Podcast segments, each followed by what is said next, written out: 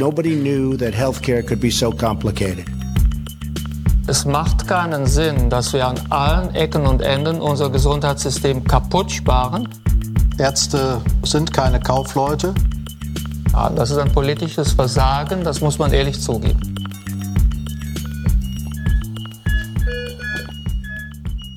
Ja, herzlich willkommen zurück zur jetzt ersten richtigen Episode von Gesundheit macht Politik. Wir sitzen hier schwitzend im Büro und leiden. Genau. Das tun wir alles für euch. Heute haben wir auch ein spannendes Interview äh, für euch dabei. Wer sitzt wieder hier? Das ist zum einen der, ich darf es einmal sagen, der Halbgott in Weiß, Pascal. genau. Moin. Und ich, Philipp Schunke, hallo. Ja, wollen wir gerade mal anfangen, was die letzten zwei Wochen so passiert ist. Wir haben uns äh, zwei Themen mal rausgenommen. Es passiert ja relativ viel. Auf der einen Seite im kleinteiligen Bereich, so richtig große Schritte sind nicht dabei äh, gewesen, äh, was die gesu deutsche Gesundheitspolitik betrifft. Die amerikanische Chaos-Situation wollen wir auch mal aufnehmen, aber dann, wenn äh, vielleicht der nächste, ähm, der nächste Coup da gelaufen ist, vielleicht machen wir das bei der nächsten Episode. Was hast du denn heute mal rausgesucht?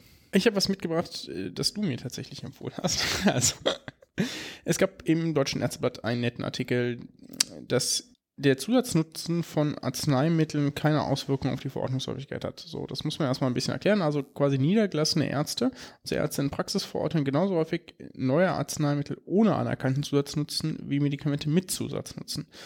Äh, warum ist das ein Problem, kann man sich jetzt mhm. fragen. Und ich dachte, ich erkläre erstmal ganz kurz, weil das ist wirklich ein komplexes Verfahren, was Zusatznutzen ist. Das könnte also, eigentlich fast in die Murksmedizin auch rein, äh, reinpassen, ne? Also, naja, das Amnok finde ich jetzt nicht Murks. Nee, das, nee, nee, nee, ich meine aber sozusagen die, die, die Realität der Versorgung, dass es keine Auswirkungen drauf hat. Aber erzähl Ach so, ja genau. Äh, es gab vor ein paar Jahren das Arzneimittelmarktneuordnungsgesetz, kurz Amnok. Und dieses Amnok, das ist sehr wichtig, weil das in Deutschland viel geändert hat, für neue Arzneimittel. Vorher durften Pharmaunternehmen den Preis für neue Arzneimittel in Deutschland komplett frei festlegen, beziehungsweise mit Krankenkassen verhandeln.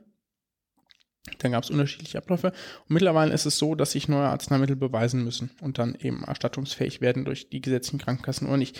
Das heißt, die jetzt Arzneimittelhersteller führen, äh, Pharmahersteller führen ein neues Arzneimittel ein, weil sie es irgendwie jahrelang entwickelt haben, so. Und dann haben sie, dürfen sie im ersten Jahr dürfen sie den Herstellerpreis selbst festlegen. Das ist äh, eigentlich eine, äh, das ist so geblieben.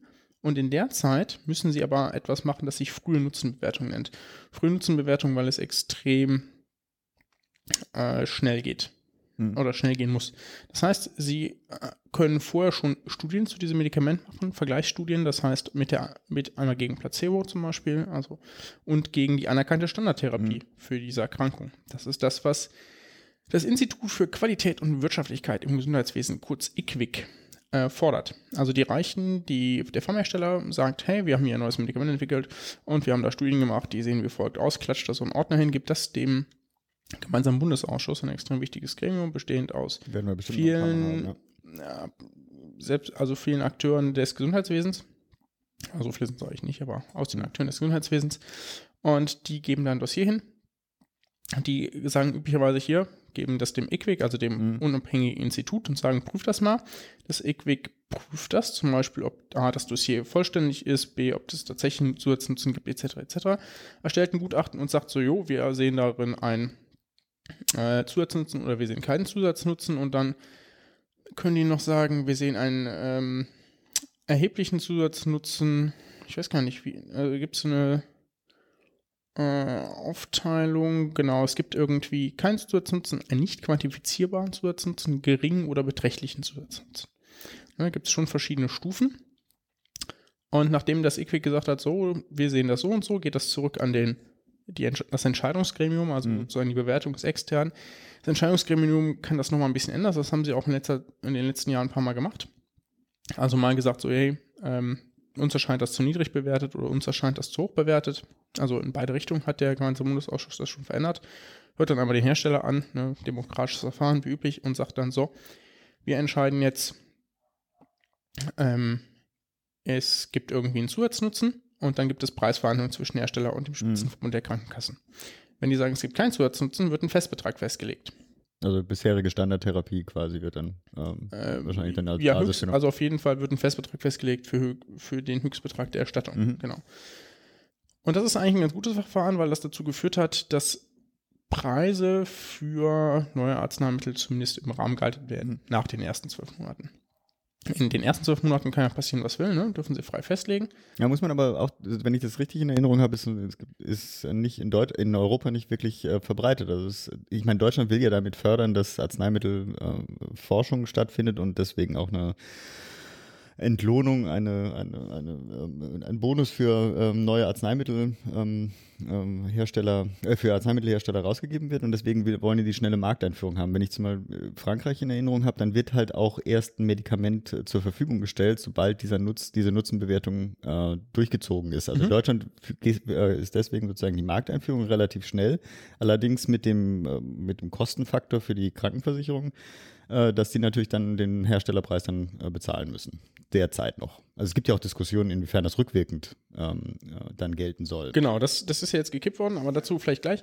Äh, das ist also quasi das Verfahren der Nutzenbewertung, so ganz äh, grob. Das ist, glaube ich, schon, also ich halte das für ziemlich sinnvoll. Mhm.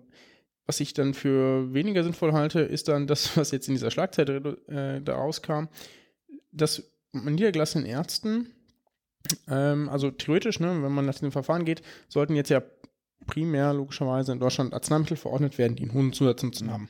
Oder die zumindest einen Zusatznutzen ja, haben. Ne?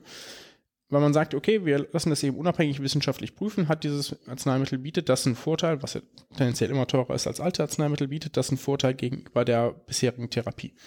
Und wenn es das nicht tut, dann sollte man es medizinisch eigentlich eher selten einsetzen, es denn es bietet irgendwie für Subgruppen einen Vorteil. Ne? Oder es gibt sonst eine Unverträglichkeit oder was auch immer. Aber eigentlich sollte es primär eher nicht eingesetzt werden, sondern halt nur die, die einen Zusatznutzen nachweisen. Ja. Weil sonst ist es. Oder erstaunlicherweise doch preiswerter sein sollte, aber ich meine, das ist. Genau, aber das ist eher unwahrscheinlich. Ne? Also muss er ja schon irgendwie auf eine, auf eine auch gut finanzierbare Therapie achten. So, das passiert aber offensichtlich nicht, weil zumindest niedergelassene Ärzte Arzneimittel ohne Zusatznutzen genauso häufig verordnen wie Arzneimittel mit Zusatznutzen. Äh, jetzt, kann man sich, jetzt kann man sich fragen, warum das so ist. Und es gibt quasi zwei Angriffspunkte. Einmal, Ärzte kriegen das gar nicht mit, dass da eine Bewertung stattgefunden hat. Mhm. Ja. Das kann ich mir tatsächlich vorstellen, weil man müsste sich, man müsste sich schon den Newsletter des gemeinsamen Bundesausschusses irgendwie abonnieren und das alles sich selbstständig angucken. Gibt es jetzt einen Zusatznutzen dafür, inwieweit ist der festgelegt, ist, die, ist der eventuell nur für eine Subpopulation, also irgendwie für eine Teilgruppe von Erkrankten etc. etc. Und ähm, ja, so viel Zeit haben das, sie genau, auch nicht. Da, genau, da, man müsste sich eben halt selbst darüber informieren. Jetzt gibt es aber demnächst ein neues Gesetz, das Arzneimittelversorgungsstärkungsgesetz. Und da einer der Punkte ist, dass die Informationen über die Nutzenbewertungen tatsächlich so aufbereitet werden sollen, dass die automatisch in Praxisinformationssystemen demnächst aufploppen können. Das heißt, quasi Arzt verordnet ein neues Medikament, was es noch nicht so häufig gibt, und das Programm zeigt an, so, hey, das bringt tatsächlich was oder das bringt eher mhm. nichts. Ähm, so kann ich mir das vorstellen. Das ist, glaube ich, ganz gut. Das löst zumindest das. Äh, das zweite, die zweite Theorie, warum die weiterhin verordnet werden, und ich glaube, das ist das größere Problem, dass Pharmafirmen einfach sehr gut darin sind, Ärzte zu beeinflussen, äh, dass Präparate ohne Zusatznutzen vielleicht auch irgendwie gut sind. Ja, also mhm. man kann ja, man kann ja Statistik sehr weit dehnen mhm. ja, und dann irgendwie mit völligen Surrogatparametern irgendwie mhm. argumentieren. Und äh, wenn man häufig Praxisbesuche macht ähm, und so weiter und so fort und na, geschickt Werbung macht, dann kann es schon dazu führen, dass Präparate trotzdem verordnet werden, obwohl ja, die eigentlich medizinisch gesehen keinen Zusatznutzen bieten. Ja, also obwohl ich fast mit dem Fall sozusagen sagen würde, es ist bestimmt eine Mischung aus beidem. Ich könnte mir auch tatsächlich, also welcher Arzt hat tatsächlich Zeit, sich da auf dem Laufenden zu halten? Mhm. Die werden Prä äh, Präparat irgendwann ähm, angeführt, vielleicht tatsächlich sich reflektiert, äh, Gedanken gemacht zu haben, was für dieses, für diese Indikation für ein Präparat notwendig ist. Und dann bleiben sie ja dabei. Also so ein bisschen, äh, es muss ja dann einen Anstoß geben, sein, äh, seine Verordnungspraxis dann zu verändern. Aber ja, ist natürlich schade. Ja, also die, die Zahlen kommen aus dem, oder warum das herkam, das kommt aus dem Amnok-Report, den hat mhm. Professor Greiner für die DAK, das ist eine Krankheit in Deutschland, erstellt. Professor Greiner ist ein sehr bekannter Gesundheitsökonom aus Bielefeld, mhm. äh, kürzlich publiziert. Und äh, die schreiben zum Beispiel, dass es da einen durchschnittlichen Verordnungsanstieg, zumindest in ihrer untersuchten Gruppe, von 13,5 Prozent gab nach GBA-Beschluss und ohne Zusatznutzen von 13,8, glaube ich. Ja, also, also, ich meine, das ist quasi, das ist statistisch wahrscheinlich mhm, äh, ja, ja. nicht signifikant, ne? Der, der Unterschied, aber es ist irgendwie lustig, ne? Mhm. Also egal, ob man Nutzen hat oder nicht, die Leute verordnen es mehr, die Ärzte. Ähm, kann sicherlich in dem einen oder anderen Fall vielleicht irgendwie eine Begründung dafür geben, aber ten, also im Schnitt gesehen ist das sicherlich nicht äh, nicht ganz so gut. Ähm, was man vielleicht noch sagen muss, das Amnok gibt es jetzt noch nicht so lange, ich glaube Mhm. sieben Jahre oder so. Jetzt könnte man ja sagen, okay, das ist vielleicht noch nicht so die große Gruppe, aber es sind tatsächlich schon, das habe ich mal kurz recherchiert, schon 149 Wirkstoffe Oh, wow. bewertet worden durch äh, die EQUIC-GBA-Kombination. Äh, in 191 Verfahren, sprich ein paar Wirkstoffe sind für mehr als eine Krankheit eingereicht worden, quasi. Und ähm, jetzt muss man traurigerweise sagen, in 43 Prozent gab es keinen Zusatznutzen. Das ist schon, schon eine Hausnummer. Ne? Also Dann wäre aber nochmal gespannt, die anderen Kategorien. Also muss, muss dazu aber auch sagen, also so. das ist die 43 Prozent sind nicht alle auf wissenschaftlicher Basis äh, passiert, sondern der GBA hat auch, äh, ist ja relativ strikt ne, und hat gesagt, Leute, ihr seid ein Pharmahersteller, ihr habt eigentlich nicht genug Kohle und Know-how. Wenn ihr bei uns kein vernünftiges Dossier einreicht mit allen Informationen, die wir haben wollen, kriegt ihr automatisch keinen Zusatznutzen. Okay, gut, verständlich. Und das haben ein paar Hersteller am Anfang besonders nicht gemacht. Mhm. Ähm, vielleicht auch, weil man bewusst Daten vertuschen wollte und gesagt hat, wir gucken, ob wir damit durchkommen und die haben alle keinen Zusatznutzen attestiert gekriegt. Mhm. Und das ändert sich wohl. Also mittlerweile werden nur noch vollständige Dossiers eingereicht. Wir sollten mal wirklich eine ganze Episode dazu machen oder auch einen Ja, verrückt, Das ist, nee, also äh, auch Pharma äh, ist einfach ein echt spannender äh, Wirtschaftszweig im Gesundheitsbereich. Und es braucht mehr Zeit, Ja. das zu reflektieren. Ich würde mal bei so einer Statistik würde mich auch interessieren, ähm, was sind denn die ähm, äh, Therapien, die da oder die äh, Medikamente sozusagen, welche, ähm, welche ähm, für welche Therapien werden die hauptsächlich eingereicht? Also äh, Onko. Ist Und eben, das ist es eben, ne? also. Und die haben auch übrigens ähm, zu, zu 85 Prozent Zusatznutzen. Also die ganzen Okay. onkologischen Präparate sind, die sind ziemlich, die werden sehr häufig mit Zusatznutzen Mhm. bewertet. Was irgendwie fast nie mit Zusatznutzen bewertet wer- wurde, zumindest bisher, sind Arzneimittel für neurologische Erkrankungen.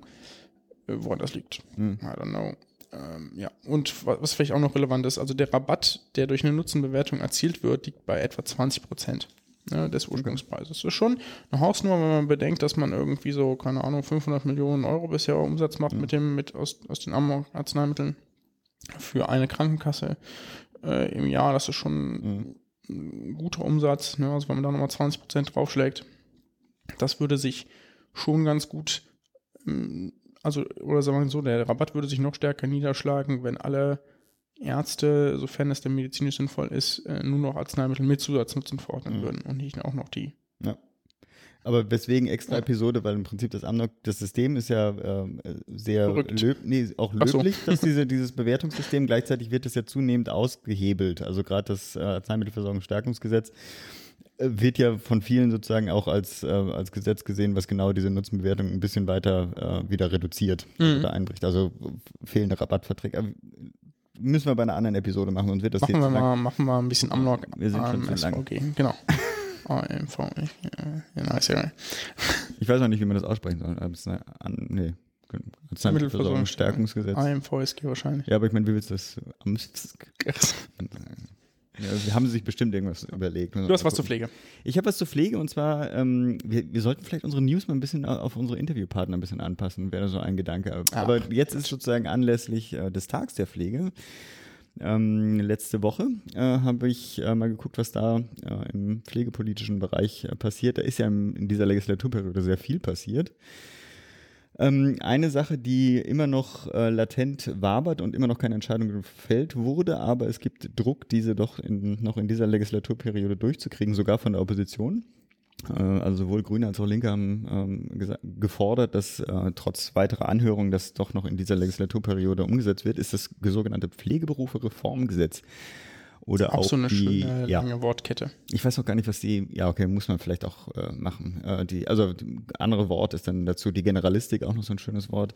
Was ist denn die Generalistik? Ja, die Generalistik. Also äh, es ist ein Thema schon, also es gibt ja mehrere Probleme in der, in der, in der Pflegelandschaft, äh, die immer wieder diskutiert werden. Das eine ist die, äh, die ähm, vor allem die Fach, das Fachkräftemangel, äh, was natürlich damit verbunden ist mit Berufsverweildauer, mit äh, Würdigung des Berufes, äh, mit Entlohnung des Berufes, Anerkennung etc.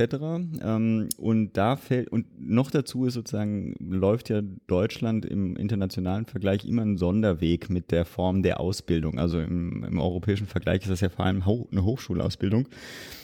Und dieser Differenzierung in Kinder, äh, Kranken, Kinder, äh, Gesundheits- und Krankenpflege, in Altenpflege, in äh, die in Anführungsstrichen normale Krankenhaus, äh, Krankenpflege, Gesundheits- und Krankenpflege, äh, gibt es in der Form nicht. Beziehungsweise dann gibt es ja auch noch den Pflegehelfer in Deutschland, den gibt es ja auch in den meisten europäischen Ländern in dieser Form nicht. Auf jeden Fall da in diesem Bereich ähm, setzt jetzt das Pflegeberufe-Reformgesetz ran, dass man halt sagt, also ursprünglicher Gedanke, es gibt eine Ausbildung für alle und gegebenenfalls am, äh, am, im Anschluss an diese Ausbildung dann noch eine Fortbildungs-, Weiterbildungsmaßnahme, äh, um sich in äh, den einzelnen Bereichen zu spezialisieren. Ähm, das, also auch Das da. heißt, Gesundheits, das heißt bisher Standard Gute Frage, Krankenpflege, wieder- Kinderkrankenpflege, Altenpflege werden alle gemeinsam ausgebildet. Genau, ähm, mit natürlich enormen Auswirkungen auf die Ausbildungseinrichtungen. Es gibt natürlich dann auch etliche Leute, die sich dagegen schon ausgesprochen haben, weil das äh, in den meisten Konzepten deutlich weniger Praxisanteil dann bedeuten würde. Sprich, die preiswerten ähm, äh, Pflegekräfte, äh, also Pflegeausbilder, das bin ich, und den Bing lasse ich dann auch gleich mal ausschalten hier äh, würden natürlich dann wegfallen. Es würde schon eine, eine, deutliche Veränderung auf dem Markt äh, hervorrufen. Aber es ist natürlich, also die, damit verbunden ist nicht nur sozusagen die Vergleichbarkeit im europäischen, ähm, ähm, auf dem europäischen Markt, aber verbunden ist damit auch die Attraktivität des Pflegeberufes sozusagen dadurch zu erhöhen. Also wir, man hat halt ein, im Gegensatz zu jetzt ein einheitliches berufliches Selbstverständnis. Also sozusagen man hat nicht mehr die Altenpflege auf der einen Seite, die ja auch dann anders entlohnt werden. Also zurzeit ist ja der, äh, ist das Einkommens, die Einkommensmöglichkeiten in der Altenpflege deutlich schlechter als im Krankenhaussetting, was natürlich dann auch zur Abwerbung ähm, äh, führen würde. Das ist so die Befürchtung, wenn es eine, Generalistik gäbe, gleichzeitig sozusagen eine viel größere Flexibilität äh, der Einsatzmöglichkeiten ähm, äh, in Zukunft. Also, Also man könnte halt leichter irgendwie von stationärer Krankenpflege zu Altenpflege oder zu Und andersrum und gleichzeitig genau ist natürlich dann die Argumentation, du bist ja nur, in Anführungsstrichen nur ein Altenpfleger, du kannst jetzt, äh, wieso solltest du das Krankenpflegeeinkommen bekommen? Das Mhm. wird natürlich dann auch genommen, äh, gen- weggenommen werden. Also man hat als, äh, als dann zukünftige generalistisch ausgebildete Pflegekraft ähm, sozusagen größere Möglichkeiten auch in der Altenpflege dann besser Einkommen zu erzielen, so die Argumentation. Ähm, jetzt einfach nur mal zum Verlauf. Das ist Im Januar letzten Jahres wurde das, ähm, äh, hat das Bundeskabinett erstmal den Regierungsentwurf äh, beschlossen, dann aber erste Beratungen. Das war auch Mitte letzten Jahres ähm, mit etlichen Anhörungen. Ähm, jetzt wurde lange, lange diskutiert, hin und her, ähm, äh, Kompromisse versucht zu finden. Es hat äh, nicht dazu geführt zu einem klaren Ergebnis bis jetzt zum April 2017. Da wurde das sogenannte 2 Pro- 2 plus 1 Modell ähm, in, in die Welt gesetzt und das ist jetzt auch das, was die Koalition zurzeit ist. Wir sollen in dieser Woche nochmal entschieden werden, ob es noch weitere Anhörungen wird, aber was zurzeit die Koalition durchziehen möchte, ähm, da ist, äh, es gibt ein, quasi einen general, generalistischen gemeinsamen Weg von zwei Jahren und dann ein Spezialisierungselement von einem Jahr für Kinder und Altenpflege, also Kinderkrankenpflege und Altenpflege. Oder die entscheiden sich für ein weiteres generalistisches Jahr. Ähm, diese Aufteilung, äh, wie die dazu kommen, äh, lange, lange, langer Prozess. Also Kompromiss quasi. Äh, Wie das immer so ist, für mich ist immer das Begriff auch gerade, also in allen Politikfeldern, aber in der Gesundheits, äh, ähm, also im Gesundheitssystem umso mehr ist halt Pfadabhängigkeit. Ne? Also sozusagen, es gibt nie eine Revolution, sondern es gibt immer einen kleinen weiteren Reformschritt, äh, der durchgezogen wird.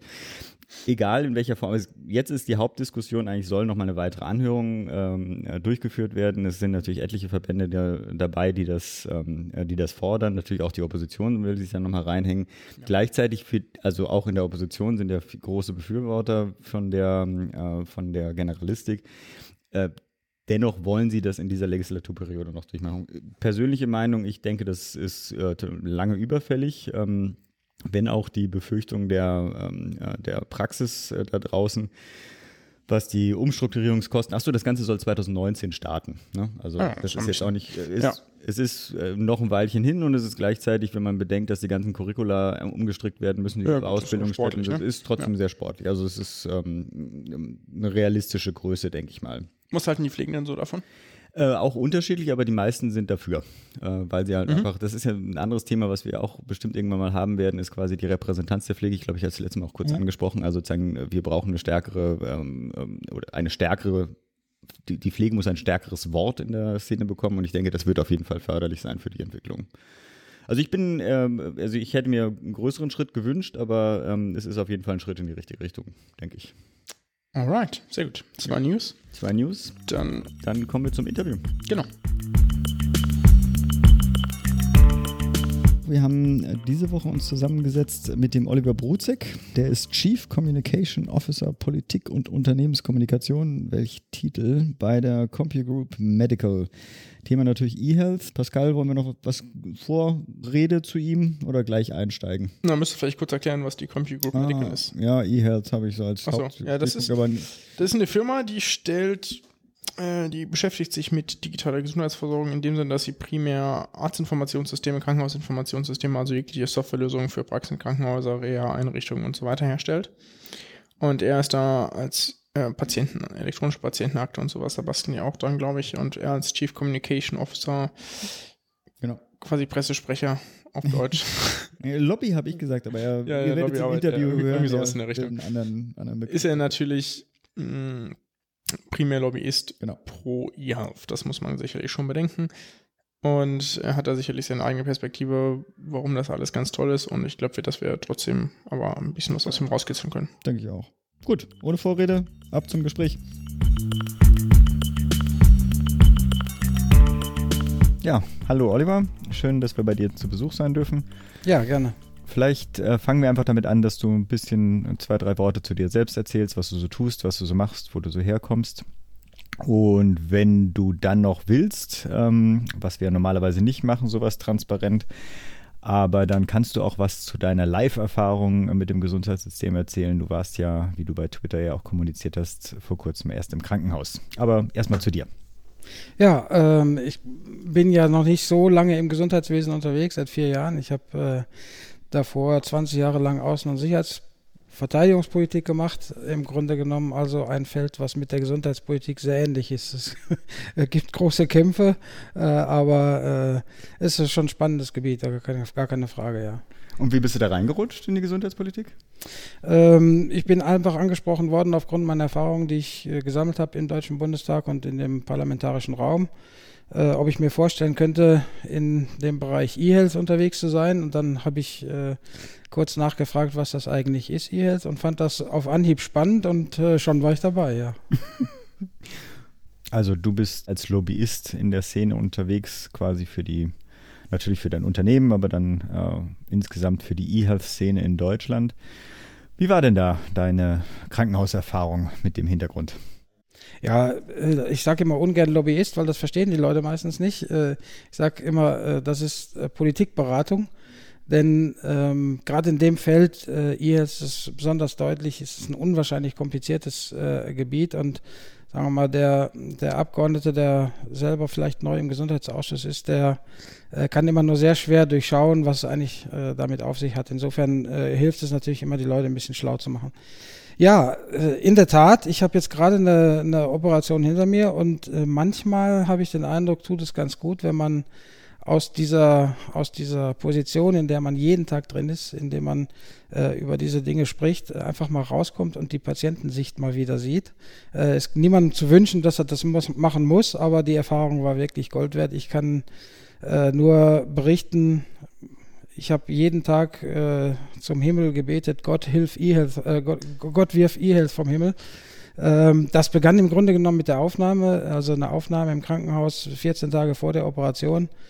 Ähm, da denkt man, das dauert eine Stunde, vielleicht auch anderthalb. Bei mir dauerte das vier Stunden. Ja, man muss also im Krankenhaus äh, durch vier verschiedene Flure laufen, vom äh, aufnehmenden Arzt über äh, das Labor, Anästhesisten, über die Station und all diese ganzen Geschichten.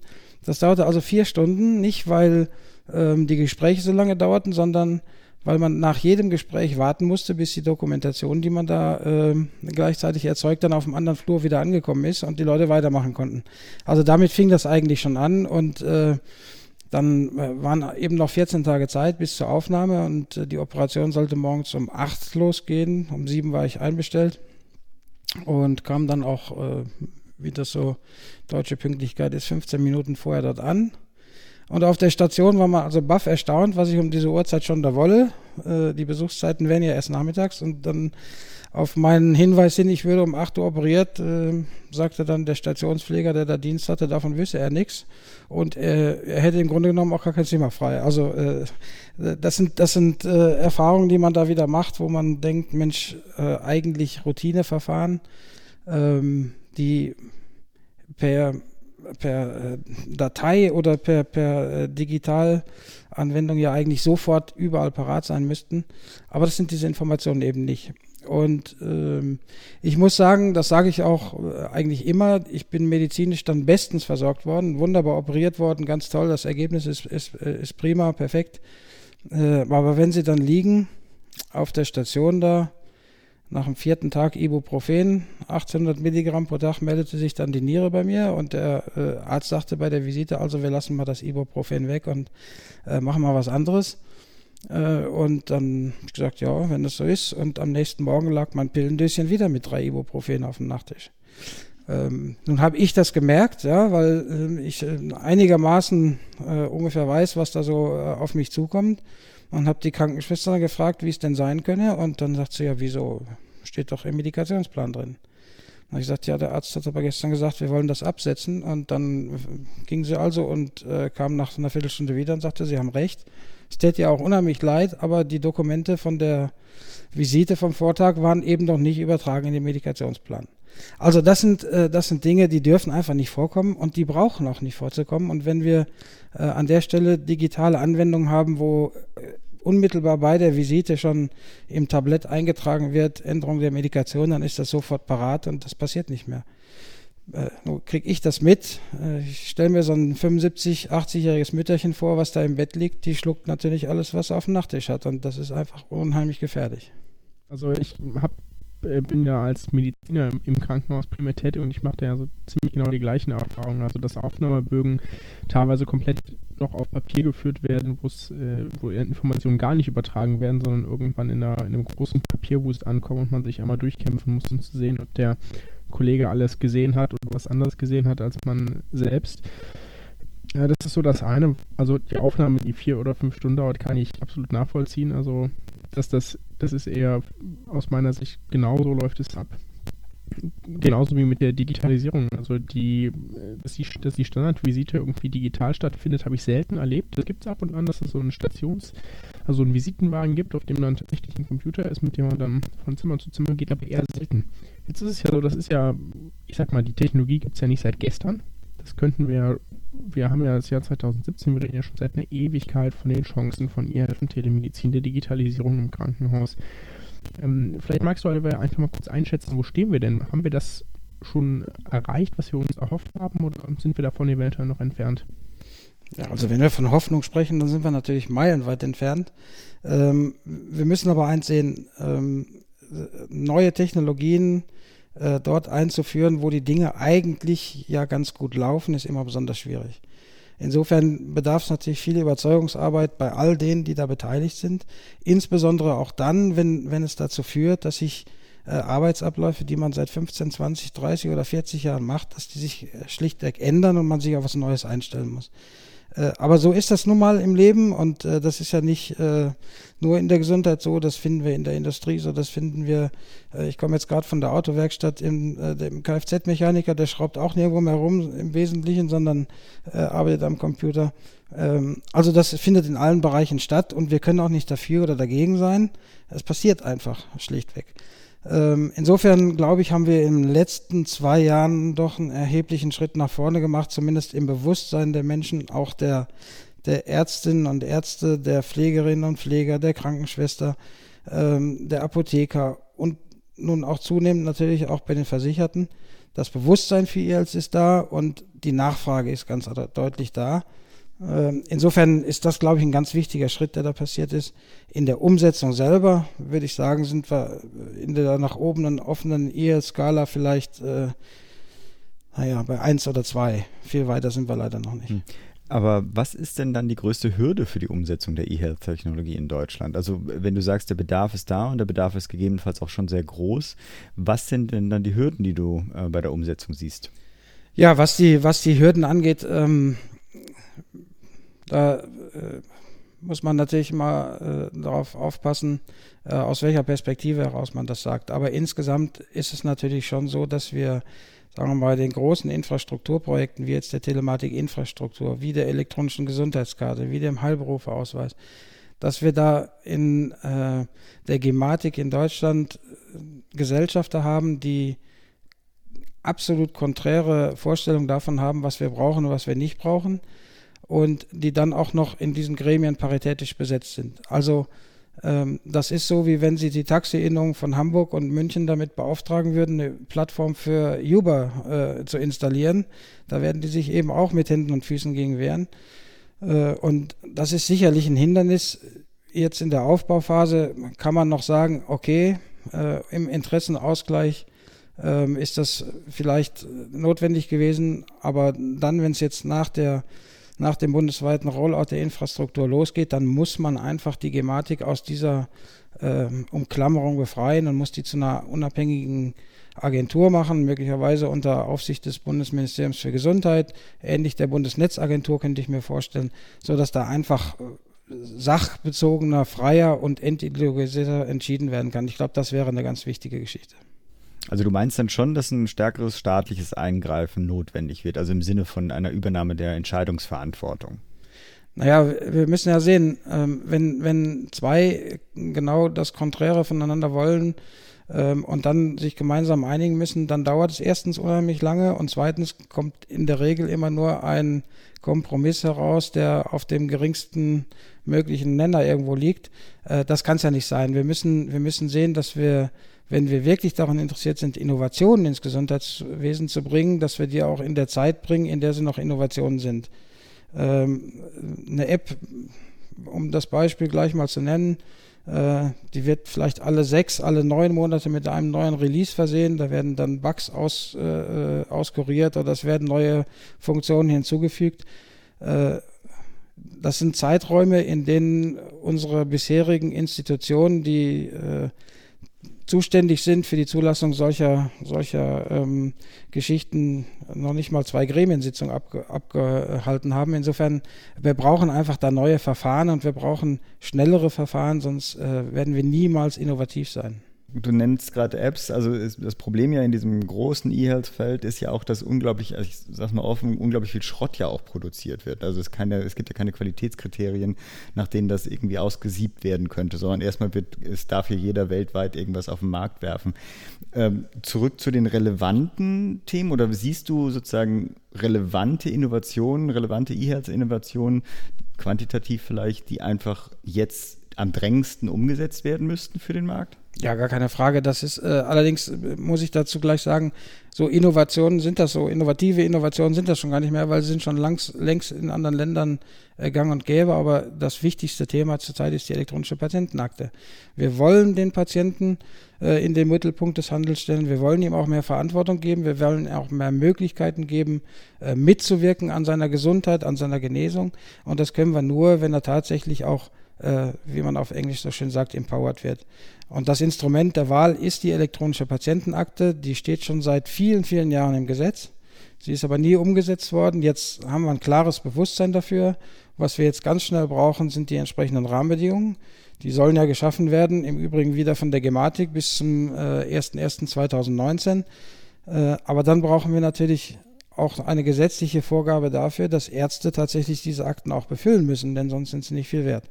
Ähm, das ist, glaube ich, das Thema, was am drängendsten ist, weil es auch im Grunde genommen den Kern von IELTS ausmacht. Darum herum werden sich viele Anwendungen ergeben und viele Möglichkeiten ergeben. Äh, auch solche, von denen wir heute noch gar nicht wissen, was sie denn sind. Denn in äh, fünf Jahren sieht die technologische Welt wieder völlig anders aus als heute. Äh, das kann jeder nachvollziehen, der ein iPhone in der Hand hat oder ein anderes Smartphone, äh, das gab es vor zehn Jahren noch nicht. Und heute bestimmt es so krass unser Leben in allen Lebensbereichen. Also da sind die, die äh, Welten vollkommen offen. Das Kernelement aber ist die elektronische Patientenakte und die brauchen wir eigentlich heute besser statt morgen. Jetzt hast du ja gerade super erzählt, was aus deiner Sicht denn das Wichtigste ist, was dringend umgesetzt werden muss. Äh, vielleicht mal umgekehrt gefragt, was wird denn, welche Technologie vielleicht auch, die irgendwie in Deutschland schon etabliert ist oder noch nicht etabliert ist, wird denn am, wird denn hoch gehypt? Also wo gibt es zwar irgendwie viel Diskussion drüber und viel Interesse dran, aber aus deiner Sicht ist das eher eine nicht sinnvolle Technologie, die sie besser nicht umgesetzt werden würde? Ich glaube, bei dem Thema Technologie sollten wir nie von, von äh, sinnvoll und sinnlos sprechen, denn Technologie und Anwendung sind auch immer sehr individuell. Das, was für mich äh, am drängendsten und am wichtigsten ist, ist vielleicht für den anderen gar nicht so wichtig und der hat ganz andere Interessenlagen aus seiner individuellen Lebenssituation heraus, äh, so dass es für jeden irgendwo ein Angebot geben kann, äh, was ihm in seiner Situation hilft, äh, gesund zu bleiben oder gesund zu werden. Äh, und insofern äh, sollten wir immer sehr vorsichtig sein mit der Bewertung solcher Geschichten. so wie der Philips gerade auch gesagt hat, es gibt natürlich auch in diesen ganzen App-Welten unheimlich viel Schrott, aber äh, jetzt nehmen wir mal die Zahl, die so rumschwirrt, 400.000 Apps. Wenn wir uns darauf äh, verständigen würden, dass 90 Prozent Schrott wären, dann blieben immerhin noch 40.000 über. Und wenn von den 40.000 90 Prozent nur, auch nur einigermaßen gut sind und der Rest sehr gut, dann blieben immer noch 4.000 über. Und wenn von diesen 4.000 wieder 90 Prozent nice to have wären, äh, aber nicht unbedingt notwendig, dann wären immer noch 400 über. Wie viel haben wir heute in der Regelversorgung in Deutschland? Keine einzige. Und daran wird für mich deutlich, äh, dass wir nicht in der Lage sind, diese innovativen Dinge tatsächlich ins System zu bringen. Was eben auch daran liegt, dass der eine oder andere Stakeholder bei uns im Gesundheitswesen sagt, das ist eben nicht so ganz drängend wichtig, äh, obwohl die Menschen es wahnsinnig gerne nutzen würden. Also da würde ich diese Entscheidung, was ist ein Hype oder was ist tatsächlich, äh, hat einen hohen Nutzwert, würde ich auch zu einem großen Teil dem Patienten oder dem Versicherten überlassen, denn er lebt ja mit diesem äh, mit diesen Dingen und er nutzt sie auch und er will sie auch nutzen. Hm. Welche, welche Technologien sind denn in deinen Augen heute am relevantesten, also bereits schon im Gesundheitswesen vorhanden? Also welche sind von denen, die es gibt aus, der e aus dem E-Health-Bereich am relevantesten für die Patienten im deutschen Gesundheitswesen? Also ich glaube, was, was, ähm, was es gibt äh, heute schon, auch wenn es nicht äh, nach dem Gesetz verpflichtend ist, ist das Thema Arzneimitteltherapiesicherheit. Äh, ich glaube, das ist ein, ein Instrument, was, was heute schon jeder nutzen kann. Äh, wir haben so ein Produkt äh, bei der CompuGroup Medical, es gibt aber andere Produkte auch, die, die einfach äh, den Leuten helfen, dann wenn sie mehr als eine oder zwei Medikamente nehmen, zu prüfen, vertragen die sich miteinander, wie sind die Wechselwirkungen, wo muss ich aufpassen. Äh, das, ist, das sind Dinge, die kann man auch nicht immer dem Arzt überlassen, denn es gibt eben auch eine ganze Reihe von nicht verschreibungspflichtigen Medikamenten, die da genommen werden kann. Und ich glaube, das ist ein Instrument, was im Grunde genommen heute schon jeder haben sollte, ähm, der einigermaßen verantwortungsvoll mit sich umgeht dass wir mehr, mehr Tote in Deutschland haben durch äh, Arzneimittelwechselwirkungen als durch Verkehr, äh, ist äh, wenig bekannt, aber umso bitterer, weil es einfach vollkommen überflüssig ist. Ja, das sind Dinge, äh, die kann man vermeiden und die Technologie ist da, also sollten wir sie auch äh, verwenden und, und jeder sollte sich darum kümmern, dass es auch tut. Ich weiß nicht, wie es dir geht, äh, Pascal. Also ich habe ja das Gefühl, diese ganze Diskussion schreit schon irgendwie nach, äh, woran hapert es denn? Trotzdem würde ich gerne noch eine andere Frage vorwegziehen. Ein anderes Thema der Gesundheitspolitik, die uns ja seit Jahren beschäftigt, äh, also neben Fachkräftemangel, aber auch damit verbunden ist ja auch diese ganze Problematik Sektorengrenzen.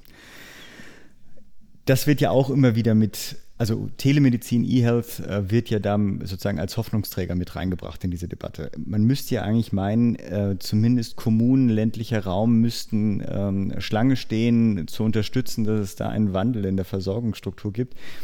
Ich komme noch nicht, warum es noch nicht so ist, aber siehst du denn da auch tatsächlich Chancen oder ist das auch nur ein Hype? Also ist es die reale Versorgungslandschaft wird sich auch mit Telemedizin in dem Bereich nicht ändern? Ich glaube, die Versorgungslandschaft äh, ändert sich ändert sich laufend. Ähm, und ganz sicher wird ihr als einen Beitrag dazu leisten, die Sektorengrenzen möglicherweise nicht nur zu überwinden, sondern sie völlig aufzulösen. Wenn der Patient tatsächlich im Mittelpunkt des Handelns steht und auch mit zum Akteur wird, äh, das wird die, die Zukunft ganz sicherlich zeigen, dann wird er auch viel mehr Dirigent seiner eigenen Gesundheitsversorgung ähm, die Ansätze sehen wir heute schon mit äh, Dr. Google und an allem anderen. Da ist der Patient in einer völlig anderen Situation, wenn er zum Arzt kommt. Ähm, für den Arzt nicht immer komfortabel, ja, wenn er gesagt bekommt, was man eigentlich schon möglicherweise alles hat und wie man es behandeln sollte. Aber er ist zum Akteur geworden und er wird das immer mehr werden.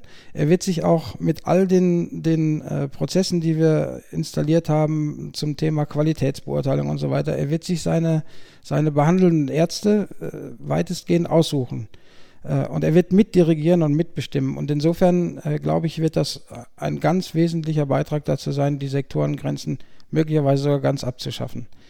Ähm, andere Geschichten sind immer Notfälle und, und Unfälle und solche Geschichten, aber da funktioniert unser Gesundheitswesen, glaube ich, auch ganz gut. Ähm, aber da, wo es planbar ist, und äh, das ist ja äh, doch die, die Masse der Dinge, äh, da werden sich die Landschaften vollkommen ändern, da bin ich ganz sicher von überzeugt. Wie bewertest also es gibt ja jetzt Telekonsile sozusagen, werden ja möglich gemacht. Wie, was hältst du von, dieser, von diesem ersten Schritt? Ja, absolut notwendig. Ich meine, wir, wir sitzen jetzt hier mitten in Berlin.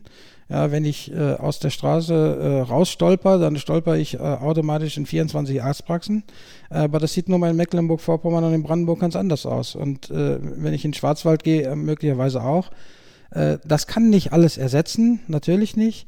das weiß auch jeder, aber es kann die Dinge unterstützen und es kann Dinge abmildern. Und wenn man heute mit auch mit älteren Patienten spricht, ja, die, die wöchentlich zur Diabetes-Kontrolluntersuchung gehen müssen, wenn die nicht mehr aus dem Haus laufen müssen und dann mit dem Taxi oder mit dem Bus irgendwo hinfahren, 30 Kilometer oder 25, dann sind die heilfroh. Insofern äh, sind das Dinge, die sind absolut sinnvoll und, und notwendig und wir wären dumm, wenn wir sie nicht schnellstens umsetzen würden. Du hast ja jetzt gerade so ein bisschen genannt, was dass, dass sich viel umsetzen wird. Jetzt sehen wir davon ja nicht so viel, da kommen wir vielleicht gleich in der Diskussion nochmal drauf. Auch wenn wir die Frage natürlich ganz am Anfang hatten, warum sich das denn alles nicht umsetzen lässt. Äh, vorher würde mich aber tatsächlich noch interessieren, glaubst du denn, es gibt auch Bereiche der Telemedizin, die in der politischen Debatte, ich sag mal, eher am Rand betrachtet werden, also unterbelichtet abgebildet werden, die vielleicht in der Versorgung schon irgendwie eine wichtige Rolle spielen, aber in der Debatte nicht so richtig präsent sind? Ja, was, was ähm, mir dazu ganz spontan einfällt, ist das Thema Software Assisted Medicine. Also ähm, ich habe mir mal die Mühe gemacht, das ein bisschen rauszusuchen. Ähm, ich glaube, das medizinische Wissen insgesamt verdoppelt sich etwa alle vier Jahre. Ähm, das bedeutet, ähm, wenn ein wenn ein Medizinstudent, bis er fertiger Arzt ist, äh, sagen wir mal, äh, 8000 Buchseiten gelesen haben muss, äh, da muss er im Prinzip bis zum Ende seiner Laufbahn irgendwas um die 88 Millionen Buchseiten gelesen haben. Das kann er natürlich nicht leisten. Ähm, und trotzdem wollen wir natürlich, dass das Wissen und die Erkenntnisse der modernen Medizin auch tatsächlich bei jedem einzelnen Patienten in der Praxis ankommen. Äh, ich glaube, hier kann Software einen ganz wesentlichen Beitrag leisten, äh, dem Arzt Informationen dann zur Verfügung zu stellen, wenn er sie tatsächlich braucht, wenn der Patient vor ihm sitzt ähm, und ihn dann auch ähm, Dinge nicht vorenthalten braucht, aus dem einfachen Grund, dass er sie selber nicht weiß. Insofern glaube ich, ist das Thema Software Assisted Medicine ist bis heute noch nicht so wirklich im, im Zentrum der Betrachtung, ist aber ein ganz wesentlicher Aspekt. Ich will dazu auch noch äh, ein Beispiel nennen, ist das Thema seltene Erkrankungen. Ähm, hier kann man ja, wenn man will, rauf und runter lesen von Geschichten, wo Patienten dann bei fünf, sechs, sieben, acht, zehn Ärzten waren und eine riesen Odyssee hinter sich haben, bis irgendjemand durch Zufall dann mal drauf gekommen ist, was er eigentlich hat. Auch das ist ein Thema, was man mit Software Assisted Medicine natürlich äh, deutlich verbessern kann äh, indem man über Algorithmen dem Arzt vorschlägt, wenn er die und die Diagnose gestellt hat, guck doch mal, ob nicht dies oder jenes auch vorliegt, dann könnte es sich nämlich um äh, folgende Krankheit handeln. Ich glaube, da, da sind unwahrscheinlich hohe Potenziale die, die man auch heute schon heben kann, die aber noch nicht wirklich in der politischen Diskussion so angekommen sind, wie ich mir das wünschen würde. Ich hatte ja eigentlich gedacht, sozusagen die Versorgung würde so aussehen. Also, dass der Arzt natürlich machen kann, was er, was er will, das äh, lasse ich ihm ja auch. Ich hatte gedacht, er gibt quasi seinen ICD-10-Code ein und äh, dann steht auf dem Bildschirm quasi der letzte aktuelle Versorgungsstand, wie er wissenschaftlich erwiesen quasi die besten Ergebnisse bringt. Das gibt es noch gar nicht. Also das gibt es. Wir haben, wir haben ein, ein Programm, äh, wir nennen das halt SAM, Software Assisted Medicine, zum Thema Diabetes. Das läuft sehr erfolgreich im Saarland unter anderem und in äh, Nordrhein-Westfalen, soweit ich weiß, wo äh, hervorragende Ergebnisse erzielt werden. Die Patienten fühlen sich wohler, sie werden kostengünstiger behandelt, äh, sie werden punktgenau behandelt. Also das ist ein Thema, was, was absolut gut läuft und was auch verfügbar ist. Äh, aber das könnte man natürlich für alle möglichen äh, Krankheitsbilder machen und das könnte man auch ähm, insbesondere für das Thema seltene Erkrankungen machen. Ähm, geben tut's das alles, äh, aber es ist natürlich heute kein Arzt verpflichtet, ähm, solchen, solch ein System zu nutzen. Deswegen müssen wir das wie, wie so oft beim äh, Thema E-Health über jetzt hätte ich fast gesagt 140er Verträge, dann kann da wieder keiner was mit anfangen. Also über Selektivverträge mit den Krankenkassen regeln. Besser wäre sowas natürlich tatsächlich in der Regelversorgung zu haben. der Klassiker in der, ich sage jetzt mal so, in der Hausarztpraxis, ich meine das gar nicht böse, ich strebe ja sozusagen das Hausarztdasein irgendwann mal an, sondern das ist ja eher so, der Patient kommt rein, stellt, man macht die Anamnese, macht, erhebt einen klinischen Untersuchungsbefund, sofern das denn von Relevanz ist, und dann schlägt man dem Patienten vor, was man macht. Und wenn man gut ist, dann dokumentiert man parallel. Die meisten dokumentieren nachher, muss man sagen, weil die nicht flink genug sind, das parallel zu machen. Und die ganze Verschlüsselung macht man am Ende. Ja, also die Diagnose hat man vielleicht schon, aber da ist der Patient meistens dann wieder raus. Ja. Und die, ich sag mal, glücklicherweise braucht man ja vielleicht für 90 Prozent aller Patientenkontakte am Tag auch gar nicht die aktuellen Leitlinien, weil man die hoffentlich drin hat. Ja. Und dann für so ein paar Sachen muss man eben nachlesen und dafür wäre es sicherlich ganz sinnvoll, wenn man so Software-Assisted Medicine hat. Ich hatte neulich eine ganz spannende Diskussion äh, wo sich eine ganze Menge von Ärzten händeringend dagegen gewehrt haben, gegen Software-Assisted Medicine. Ähm, und zwar, weil die das so ein bisschen betrachtet haben wie den Superrechner IBM Watson in der Arztpraxis, also dass der sozusagen vorschlägt, so hey, wenn der Patient mit folgenden Befunden kommt, das, das, das und das, dann sind die wahrscheinlichsten drei Diagnosen ABC. Ja, und das wäre auch eine Art der Software Assisted Medicine, wo natürlich Mediziner heutzutage auch, äh, die sind ja als Diagnosespezialisten ausgebildet. Das Einzige, was sie können, ist eine vernünftige Diagnose und eine Therapie, also vernünftige Diagnose stellen und die Therapie dazu raussuchen. Ne, das ist das, worauf Ärzte trainiert werden. Ähm, wenn du jetzt von Software Assisted Medicine sprichst, das würde ja einen guten Teil davon, oder könnte zumindest potenziell einen Teil davon übernehmen oder zumindest unterstützen. Glaubst du dann, dass sich auch die Ausbildung der Mediziner eventuell ändern muss, dass sie eben andere Kompetenzen erlangen, zum Beispiel größere Kompetenzen in der Gesundheitskommunikation? Ja, ich glaube, erstens äh, würde sowas Freiräume schaffen, sodass man sich auch um diese Themen kümmern kann, die ja im Übrigen auch für die Ärzte durchaus auch aus wirtschaftlichem Interesse sinnvoll wären, äh, eine gute Kommunikation auch ähm, mit ihren Patienten zu haben, so dass sie sich auch über die reine Anamnese, Diagnose und, und Therapie gut versorgt fühlen äh, für die Zeiten, in denen sie eigentlich gesund sind. Äh, das ist ja auch nicht ganz unwichtig. Wir haben heute ein Gesundheitssystem, das sich im Prinzip um Krankheiten kümmert. Ähm, besser wäre es natürlich, wir kämen äh, mittelfristig dahin, ein Gesundheitssystem zu haben, was sich um Gesundheit kümmert. Äh, und da würde sowas natürlich dazugehören. Ähm, ich will aber auch nochmal sagen, äh, natürlich kann man den Eindruck haben, dass man den Ärzten hier so ein bisschen an auch ihrer persönlichen Ehre kratzt, wenn man sagt, wir stellen dir da nochmal ein System zur Verfügung, was dir dabei hilft. Ähm, ich glaube aber, dass das überwindbar ist, denn ähm, Ärzte werden ausgebildet und sind in Deutschland hervorragend ausgebildet, gar keine Frage, aber immer mit einem ganz bestimmten Zeitpunkt sind sie dann fertig. Und wie viel Zeit haben denn Hausärzte heutzutage tatsächlich für ihre Weiterbildung?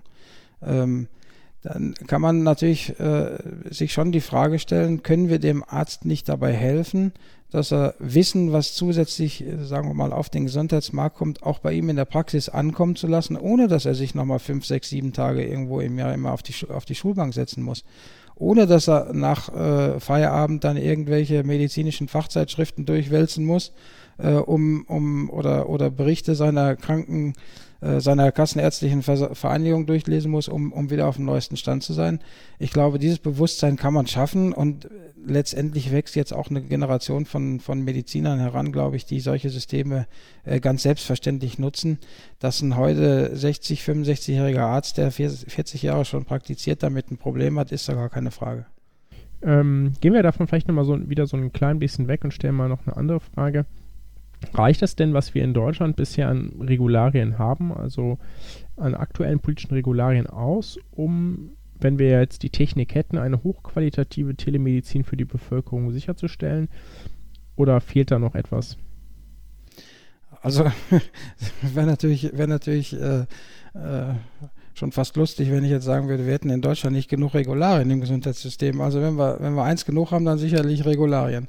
Ähm, aber ich glaube, wir müssen, wir müssen uns darüber klar sein, welche Art von Regularien wir denn wollen.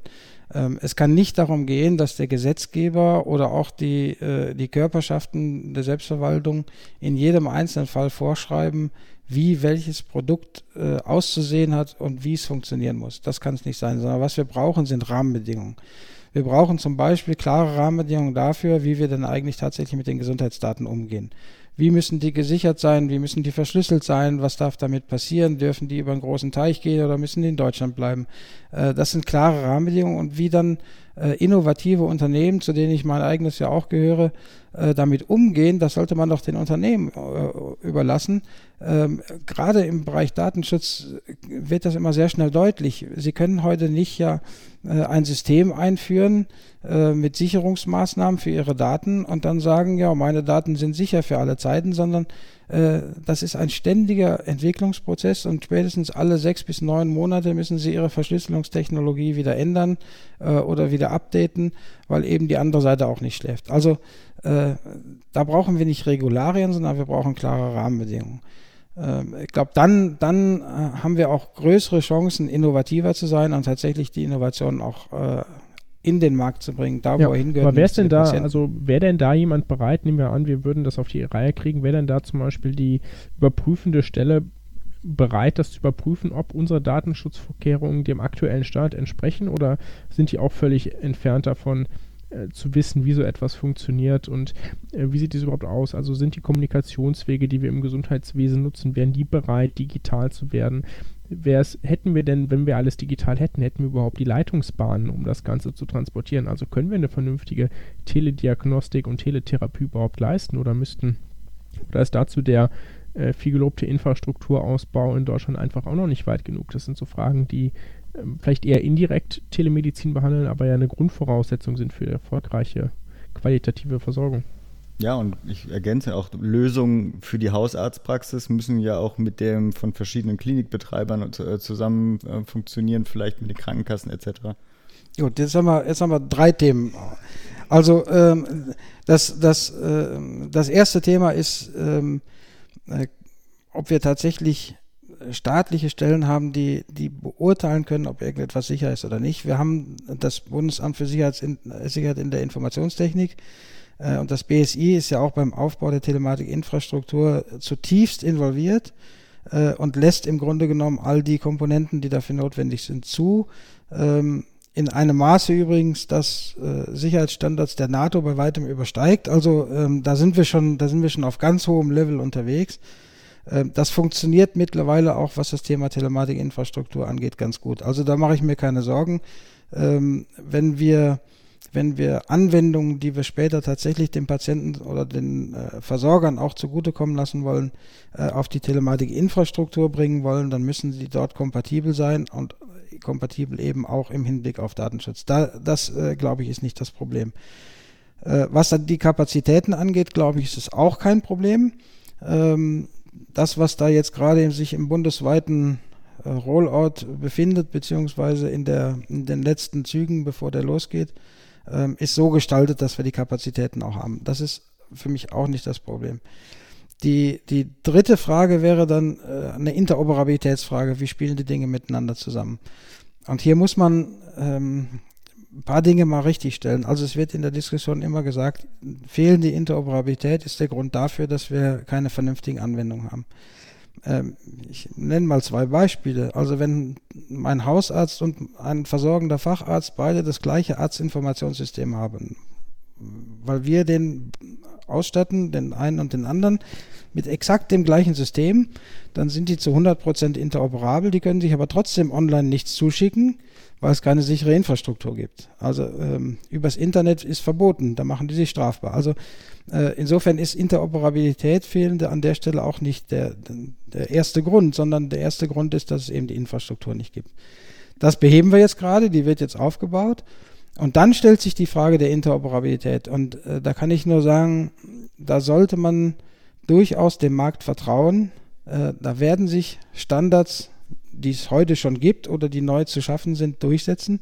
Denn jedes äh, Industrieunternehmen, was in diesem Markt unterwegs ist, hat natürlich ähm, den Anspruch auf möglichst hohe Reichweite und nicht auf Abschließung oder Abschottung seiner eigenen Marktfremde. Das ist völliger Blödsinn, sondern der will ja äh, möglichst viel Reichweite haben und mit verschiedenen Anwendungen äh, in die verschiedensten Bereiche kommen. Im Übrigen äh, kann ich nur sagen, da kommen wir wieder auf das Thema elektronische Patientenakte zurück. Die hat nämlich den höchsten Bedarf an Interoperabilität, denn jeder Arzt, zu dem ich gehe, egal wo und wann, muss ja Dat Daten lesen und schreiben können. Das heißt, ähm, jede Akte, die von einem Unternehmen ähm, äh, tatsächlich angeboten wird, muss mit allen Leistungserbringern interoperabel sein.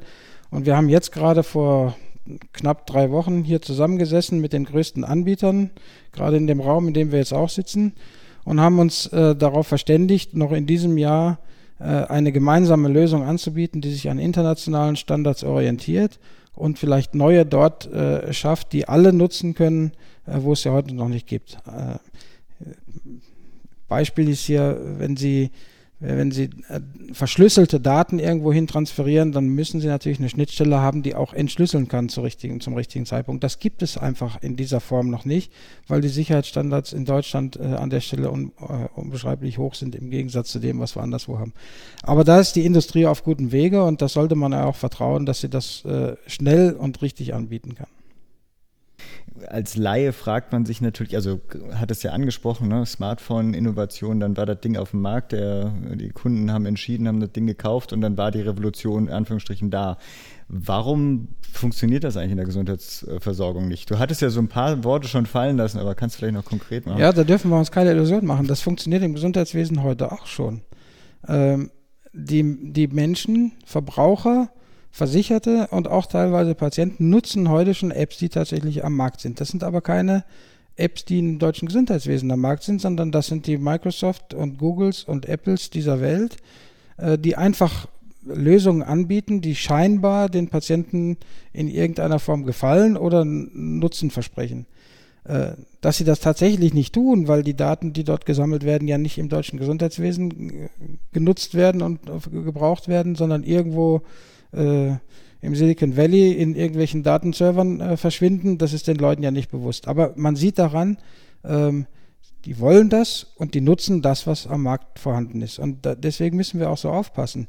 Wenn wir das nicht schaffen, äh, den Versicherten in Deutschland was Vernünftiges anzubieten, was ihnen tatsächlich auch nachhaltig hilft in ihrer Gesundheitsversorgung, dann suchen sie sich was anderes. Die Folge ist zweierlei. Erstens, ähm, sind die Daten für uns im Gesundheitswesen in der aktuellen Versorgung nicht mehr nutzbar. Und zweitens, was noch äh, viel gravierender ist, sie stehen auch den deutschen äh, Forschungsunternehmen nicht mehr für ihre Forschung zur Verfügung, sondern damit forschen dann amerikanische Unternehmen. Also eine, eine Entwicklung, die wir langfristig natürlich nicht gutheißen wollen und können. Insofern, also die Mechanismen sind auch im Gesundheitswesen die gleichen, wenn ich an den Versicherten und an den Patienten denke. Was sagen wir mal, die berufsmäßigen Gesundheitsakteure angeht, ist das ein bisschen eine andere Geschichte. Da äh, sagt man sich zum Teil heute noch, naja, was soll ich denn ändern? Läuft doch. Mhm. Ja. Ich möchte da vielleicht mal kurz einhaken. Ähm, es gibt ja Technologien, die durchaus gut funktionieren und auch von deutschen Ärzten gut angenommen werden. Ich sag mal, ein klassisches Beispiel, was mir jetzt einfallen würde, wäre die weit verbreitete Teleradiologie und Tele Teleneurologie.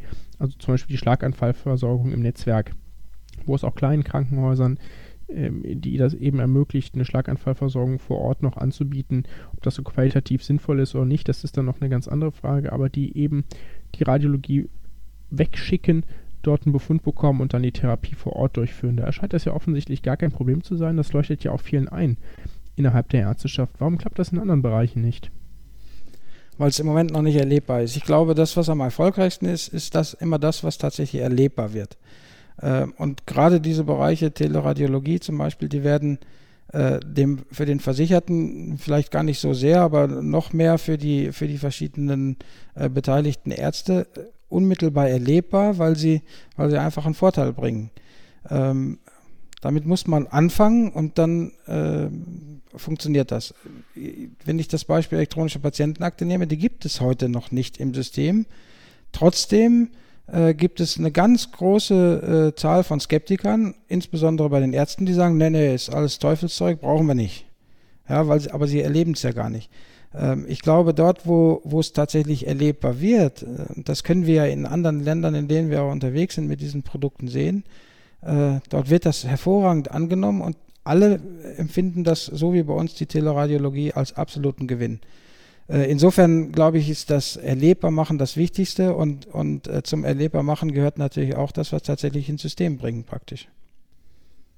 Dann muss die Überzeugung ja schon geleistet sein. Also ich, äh, du sagst ja auch, der Kunde hat schon, soweit er überhaupt kann, Entscheidungen getroffen.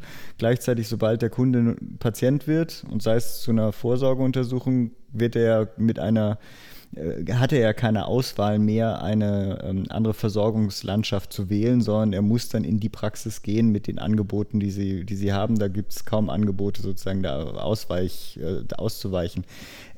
Ist es denn aber Pascal hatte es ja schon gesagt, in manchen Bereichen gibt es ja schon äh, gelebte Möglichkeiten. Ist es eine Generationsfrage, auch bei den Ärzten? Das spricht, die werden das, also auch die Frage an dich, Pascal, die werden das selber ansprechen, verlangen, dass jetzt, das kann ja nicht wahr sein, dass das Rezept ja hier noch auf Papier ist oder so.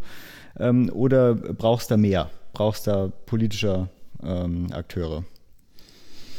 Also äh, ich halte immer nichts davon zu sagen, äh, die jungen Ärzte, das sind alles digitale Nerds und die älteren Ärzte, das sind alles nur Skeptiker. Also wenn ich, wenn ich zum Golfspielen fahre, dann steigen vor mir auf dem Parkplatz die äh, 60 und 65-jährigen Ärzte aus ihrem Auto aus und machen erstmal ihr Smartphone an, um die aktuelle Golfrunde zu laden und die letzten drei zu analysieren. Also die sind genauso digital unterwegs wie alle anderen auch. Ähm, und wenn man sich genau anguckt, worum es in den Diskussionen geht, die wir äh, im gesetzgeberischen Bereich führen, dann geht es ja nicht um die Sinnhaftigkeit dieser Anwendung. Es geht auch nicht um den Nutzen, sondern da geht es immer darum, wer kriegt dann für was wie viel Geld und äh, wie wird das verteilt und wer hat welchen Aufwand. Und äh, ein ganz gutes Beispiel ist das Thema äh, versicherten Stammdatenabgleich. Also da haben wir zwei Jahre lang rumdiskutiert, ob jetzt äh, die Ärzte, wenn die Patienten mit ihrer EGK in die Praxis kommen, ob die dort den versicherten Stammdatenabgleich machen müssen, als Leistung quasi für die Krankenkassen. Äh, das war eine Riesendiskussion, ja, und dafür müssten die ja bezahlt werden, weil das wäre ja schließlich Zeit. Wir stellen jetzt fest in unseren Tests zur Telematikinfrastruktur, dieser VSDM-Abgleich funktioniert in weniger als drei Sekunden. Also eine Diskussion, die eine Geisterdiskussion war, die aber ganz gut zeigt, es geht nicht um die Sinnhaftigkeit und den Nutzen digitaler Anwendungen in der Diskussion, sondern immer darum, wie werden die Fründe verteilt. Und ich glaube, das ist eine gefährliche äh, äh, Entwicklung. Wenn wir immer nur so diskutieren, beim Medikationsplan war es eigentlich ähnlich.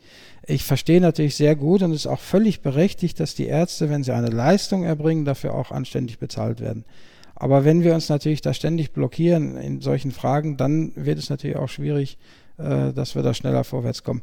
Leider, leider ist es so, ähm, dass wir im, im letzten Jahr mit dem IS-Gesetz eigentlich deswegen den großen Fortschritt erzielt haben, weil Sanktionen drin standen. Zum ersten Mal hat man gesagt, wenn ihr das jetzt nicht macht, dann kriegt ihr Geld weggenommen. Und dann hat es funktioniert. Das ist ja eigentlich schade, dass es so ist. Ähm, aber es hat eben auch eine Entwicklung angestoßen. Also wir haben über elektronische Patientenakten viel und lange mit Krankenkassen diskutiert und wurde immer gesagt, naja, wie viel kostet das denn und müssen wir das denn bezahlen? Und wenn man sich heute in der Landschaft umguckt, äh, jede Krankenkasse sprüht nur so von, von E-Health-Ideen und bringt all mögliches Zeug auf den Markt. Äh, da sieht man einfach, dass die Entwicklung jetzt losgetreten ist und dass wir da auch in eine äh, schnellere Entwicklung kommen in der Zukunft.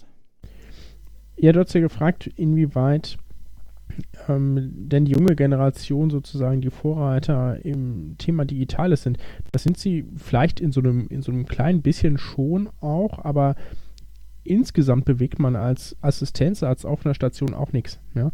Wenn das eben nicht digital ist, das System, dann wird das, bleibt das so. Ja? Weil ich habe gar keine Entscheidungsmacht. Ich kann zwar sagen, ich fände das gut, wenn das, wenn das alles digital funktionieren würde hier und wenn wir irgendwie einen digitalen Visitenwagen hätten. Sagt der Oberarzt, ja, finde ich auch eine gute Idee, nehme ich mit. Und dann spricht der Oberarzt das vielleicht gegenüber dem Chef auch an und der Chef, selbst wenn der Chef das auch noch gut findet, ja, dann muss es trotzdem irgendwann in der Geschäftsführerrunde beschlossen werden, weil das ist ja eine finanzielle Investition des Krankenhauses, ganz, also ganz banal gesagt, ja. Gut funktioniert es da, die personelle Umsetzung, wo das eben die Leute direkt selbst betrifft, also zum Beispiel in der Arztpraxis, da kann sich der Arzt ganz genau selbst überlegen, erleichtert mir die Anschaffung von digitaler Versorgung eben meine Arbeit oder nicht. Und wenn sie das nicht tut, dann scheint es offensichtlich auch nicht sinnvoll zu sein. Und wenn sie das aber tut, dann wird er das auch machen, weil er daran eben einen Benefit sieht. Aber daran, wo es so ein großes Konglomerat an Leuten gibt, die da mitentscheiden, da bringen junge Assistenzärzte, ähm, zumindest so, solange sich da keine große Mehrheit formiert, die Digitalisierung, glaube ich, auch nicht voran. Das muss da schon über andere Wege gehen. Deswegen bin ich durchaus dankbar, dass es da insgesamt eine, eine große Bewegung gibt. Ja, ich, glaub, ich glaube, was sich was sich äh, durch die jüngere Generation ändert, ist ein bisschen die Mentalität bei der Gesundheitsversorgung.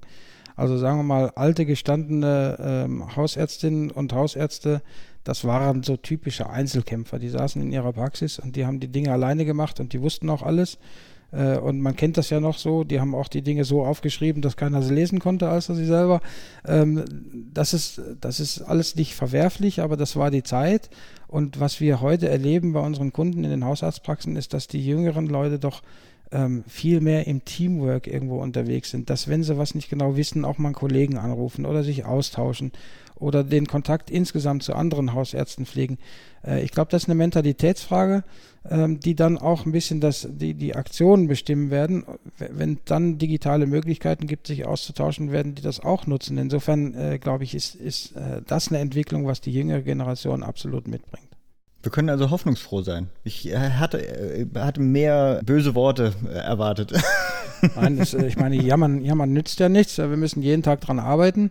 Ähm, ich, ich sehe das ja immer so, ähm, ich arbeite jetzt für ein Unternehmen, was im Bereich E-Health unterwegs ist und wir haben natürlich auch materielle Interessen, ist gar keine Frage, wir wollen ja auch Geld verdienen damit, das ist ja auch legitim. Aber man darf nie vergessen, ich äh, mache das, was ich tue, ja auch immer als Versicherter und als potenzieller Patient. Wie ich immer so schön sage, Gesundheit ist ein prekärer Zustand, der steten Anlass zur Sorge gibt. Ähm, man ist ja immer nur für eine gewisse Zeit gesund und dann äh, erwischt es einen wieder und dann will man ja auch selber bestmöglich versorgt werden. Umso schwerer fällt es, wenn man um all die Möglichkeiten weiß, die man eigentlich hätte, äh, wenn wir äh, im Bereich IELTS weiter voran wären, äh, zu akzeptieren, dass es eben noch nicht da ist. Äh, aber deswegen muss man jeden Tag dran arbeiten und ähm, ich glaube, die Entwicklung äh, in den letzten zwei Jahren hat gezeigt, es geht rasant schneller. Äh, und das wird auch in Zukunft so sein. Und, und deswegen ähm, äh, nutzt Jammern nichts, sondern da muss man auch hoffnungsvoll und optimistisch in die Zukunft gucken, weil sonst müsste ich einen Job wechseln was mir durch den Kopf geht, ist sozusagen, ja, okay, es scheint jetzt anzulaufen. Gleichzeitig sind so ein paar Elemente ja dabei, die ja tatsächlich nicht nur sozusagen allgemeine Qualitätsoptimierungen hervorbringen könnten, sondern die ganz äh, knallhart Leben retten. Ne? Arzneimitteltherapiesicherheit hattest du ja vorhin schon angesprochen. Die Frage, kann man eigentlich mehr Druck in das System reinbringen, indem man also entweder das anspricht oder dann halt tatsächlich mit Bußgeldern etc. belegt. Also sozusagen, das sind ja alles ganz klar vermeidbare Fehler. Ja, da kann ich dann nur sagen, leider ist das so. Äh, wenn wir uns das IHS-Gesetz angucken, dort äh, ist neben dem gesamten Thema Telematikinfrastruktur und elektronische Gesundheitskarte sind ganz spezifische Anwendungen genannt. Dazu gehört das Thema Telekonsile, dazu gehört das Thema elektronischer Arztbrief äh, und drei, vier andere Anwendungen. Die sind im Gesetz explizit genannt und die werden jetzt auch umgesetzt unter Androhung von Strafe oder Sanktionen. Äh, dann werden wir erleben, dass aber auch genau nur diese Anwendungen umgesetzt werden und keine darüber hinaus. Äh, da wird es dann eines weiteren Gesetzes bedürfen, es sei denn, wir werden tatsächlich äh, ein Mindset entwickeln, der sagt, ähm, es ist im, im Interesse der Ärzte und es ist im Interesse der Krankenkassen und im Interesse aller, dass wir diese Anwendung tatsächlich im Markt bringen. Ein Vehikel, was man jetzt genutzt hat, ist das Thema Innovationsfonds. Ähm, im Grunde genommen aber auch das ein Beweis dafür, dass unsere Strukturen, so wie sie sind, nicht funktionieren. Denn wenn ich eine extra Anreiz brauche außerhalb des Systems, der zeitlich befristet äh, dafür sorgen soll, dass Innovationen ankommen, äh, dann ist das eigentlich nur eine Umgehung äh, der Strukturen, die nicht funktionieren. Also da brauchen wir sicherlich noch einen, einen Mindset-Wechsel und vielleicht gelingt es uns ja auch mal ein Gesetz zu entwerfen, äh, was die Türen öffnet und was dann sagt, okay, lass uns mal in dem begrenzten Rahmen, in dem das im Gesundheitswesen äh, ohnehin nur möglich ist, mehr Markt schaffen, damit durch diesen Markt auch mehr Alternativen und mehr innovative äh, Ideen ähm, eine Chance haben, zur Anwendung zu kommen. Ähm, aber das ist dann schon, das ist dann schon eine mittlere Revolution, darauf soll man nicht hoffen, mhm. aber man kann ja darauf hinarbeiten. Ja. Das hast du ja gerade schon zwei, zwei, drei Mal gesagt, dass es letztlich eben vor allem durch die Sanktionen im neuen E-Health-Gesetz überhaupt erst zu einer Weiterentwicklung gekommen ist. Schade, dass es so ist, aber und du auch nicht so wirklich einen weiteren Weg siehst, außer irgendwie weitere staatliche äh, Vorgaben an dieser Stelle, wie zum Beispiel eine weitere Öffnung. Kann man denn von aus, aus anderen Perspektiven eventuell noch was lernen? Ich meine, in der Diskussion, ich weiß, das ist äh, häufig genannt, fällt der Blick irgendwie sehr, sehr gerne nach Estland und nach Dänemark, die in dem gleichen Bereich natürlich bei einem kleineren Land deutlich weiter sind. Oder gibt es da etwas anderes, was man lernen kann, was die Kultur, was die Umsetzung angeht? Also schwierig. Äh, die Gesundheitswesen zweier Länder auf dieser Welt sind selten zu vergleichen miteinander. Ähm, ich lasse aber übrigens das Argument, dass Estland so ein kleines Land ist und dass das deswegen ja einfach ist, da was umzusetzen, nicht gelten. Also wenn die Esten das schaffen mit einem kleinen Land und wir das in Deutschland mit einem großen Land nicht schaffen, dann äh, gute Nacht Deutschland. Also da, das kann nicht, das kann nicht das Argument sein, warum die weiter sind als wir. Äh, die Willensbildung ist eine andere. Ähm, und dann darf man aber auch nicht vergessen, dass es natürlich auch immer äh, gewisse kulturelle Traditionen gibt. Wir sind nun mal innovationsskeptisch in Deutschland. Äh, das zeigt sich in allen Bereichen. Äh, wir brauchen uns nur zurückerinnern, äh, nicht mal 15 Jahre, äh, als das Thema Online-Banking aufkam. Äh, da haben alle in der Welt geschrien, in Deutschland jedenfalls, da ist mein Geld nicht mehr sicher. Und heute macht eigentlich kaum noch jemand sein Banking ohne Online. Ähm, die Leute brauchen immer etwas länger, um das zu erfahren ähm, dass da was geht, aber ich glaube, die, die ersten Digital Nerds, die wir hatten so in, in Deutschland, die werden heute irgendwann dann so 65. Das waren die, die mit den ersten Commodore 64 angefangen haben. Und jetzt lass uns mal noch 10, 15 Jahre ins Land geben, dann gibt es eigentlich keinen mehr, der noch nie in seinem Leben Computer in der Hand hatte und dann, dann ändert sich das auch. Also ähm, da bin ich durchaus hoffnungsvoll. Was, was mich auch hoffnungsvoll stimmt, ist, dass äh, eigentlich alle, alle Gruppen, ob das nun Ärzte sind oder Kliniken oder äh, Apotheker, alle drängen ja in die Richtung Digitalisierung, weil sie einfach das Potenzial erkennen. Ähm, und nicht zuletzt, und das ist, glaube ich, das Wichtigste, der Patient und der Versicherte drängt dahin, denn der will einfach zu jeder Zeit in seine Daten reingucken können und will mitentscheiden und will mitreden können. Das ist ein gutes Recht und äh, der wird, glaube ich, den größten Druck im Gesundheitswesen aufbauen, damit wir da einen Schritt weiterkommen. Wieder. Ja, dann lass uns doch gemeinsam hoffnungsvoll in die Zukunft blicken. Oliver, vielen Dank für deine Zeit und dass du uns hier die Frage beantwortet hast. Und dann hören wir uns hoffentlich bald wieder. Gerne. Viel Spaß.